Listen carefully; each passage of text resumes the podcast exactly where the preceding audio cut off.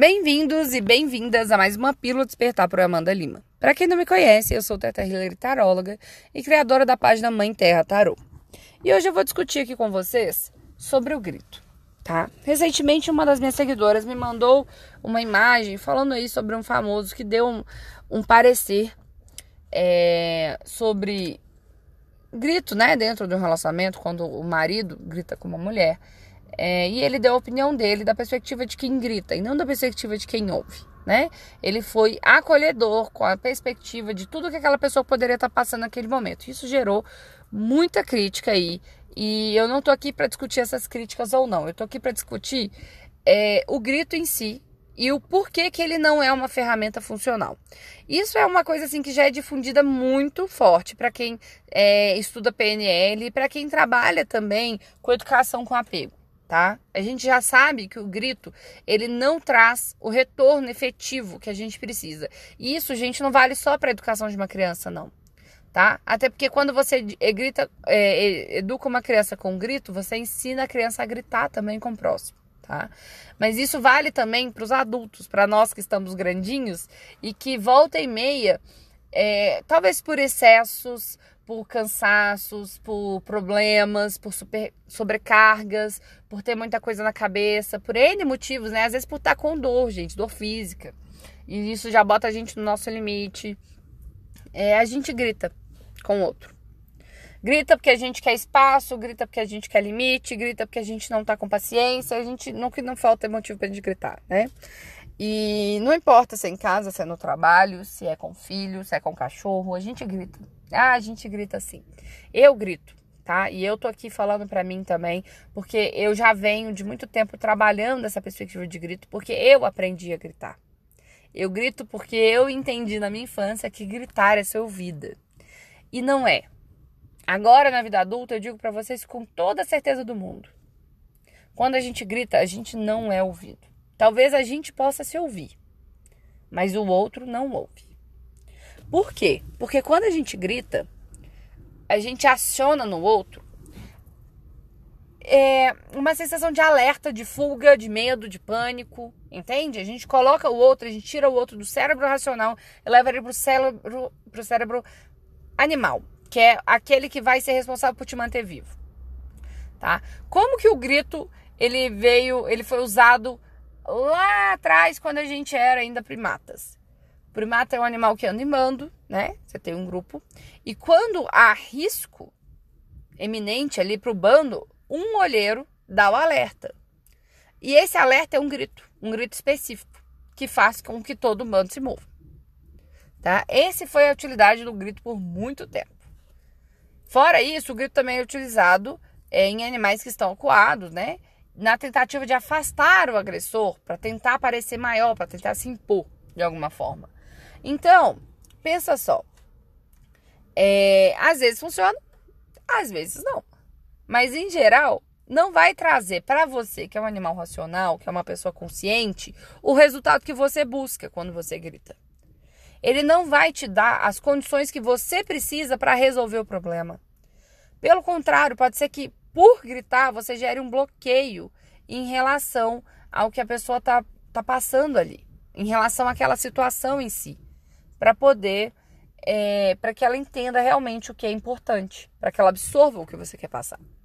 Então, gente, eu sei que na hora do caos, na hora do estresse, que a gente já está no nosso limite, a gente ainda está aprendendo e pode ser que a gente grite, tá?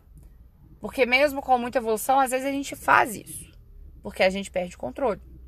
Porque a gente perde a consciência do momento, do porquê que a gente está ali fazendo aquilo ali. A gente esquece o nosso objetivo. Então, é muito importante que a gente entenda que ele não é, o grito não é de forma nenhuma uma ferramenta funcional. Sabe quando o grito vai ser uma ferramenta funcional?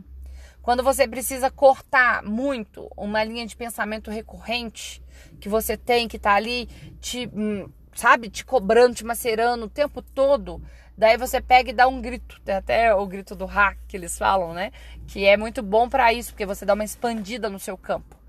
Mas não é um grito com o outro, é um grito para si, para você cortar toda aquela, aquela frequência daquele momento e subir para um nível maior. né, para um nível melhor, um nível mais tranquilo, onde você consiga voltar e restabelecer a sua linha de raciocínio que é mais alinhada. Agora, é importante você ter em mente que se o grito não é uma ferramenta para a relação com o outro, mas ele pode ser uma ferramenta boa para minha relação comigo mesmo, como que eu vou me relacionar com o outro? E aí que tá, gente. Relacionar com o outro, para se relacionar com o outro, você tem que entender a perspectiva do outro. Você tem que entender os padrões do outro, você tem que entender a, os comportamentos do outro. E aí você consegue trazer as, as informações que você precisa dentro da perspectiva do outro para ele falar: "Ah, entendi, agora eu entendi o que estava querendo". Não, tudo bem, dá para fazer assim, dá para fazer assim. E aí levar isso para uma uma coisa que é saudável, para uma coisa que é funcional. Entende? Agora, gritar não vai te dar isso. E é importante você trazer isso para esse lugar da consciência, tá? E quando você estiver nesse âmbito de precisar gritar, como é que você faz? Sai. Sai do local. Né? Hoje eu vi uma analogia maravilhosa da, da Isa Minatel, que trabalha com educação de crianças, e principalmente linha Montessori e PNL. E daí ela veio falar: imagina a perspectiva de você estar tá com dor de barriga, tá? É, quando você tá com dor de barriga e a barriga né, dá aquele aperto e tal, o que, que você faz? Você corre. Você literalmente corre pro banheiro. Entenda que quando você vem nesse âmbito mental, é uma dor de barriga do cérebro, gente. Não tem outra perspectiva. É aquela coisa ali que você sabe que dali pra frente não vai dar nada bom. Entende? Só vai derramar, só vai explodir, só vai escorrer veneno, só vai escorrer bosta, só vai escorrer coisa que não agrega. Literalmente, gente. Então, como é que a gente faz? A gente sai do lugar. A gente vai para um lugar neutro. Entendeu? Se tranca no banheiro, sai de casa, vai dar uma volta. Entende? Pega o cachorro, vai levar o cachorro na rua.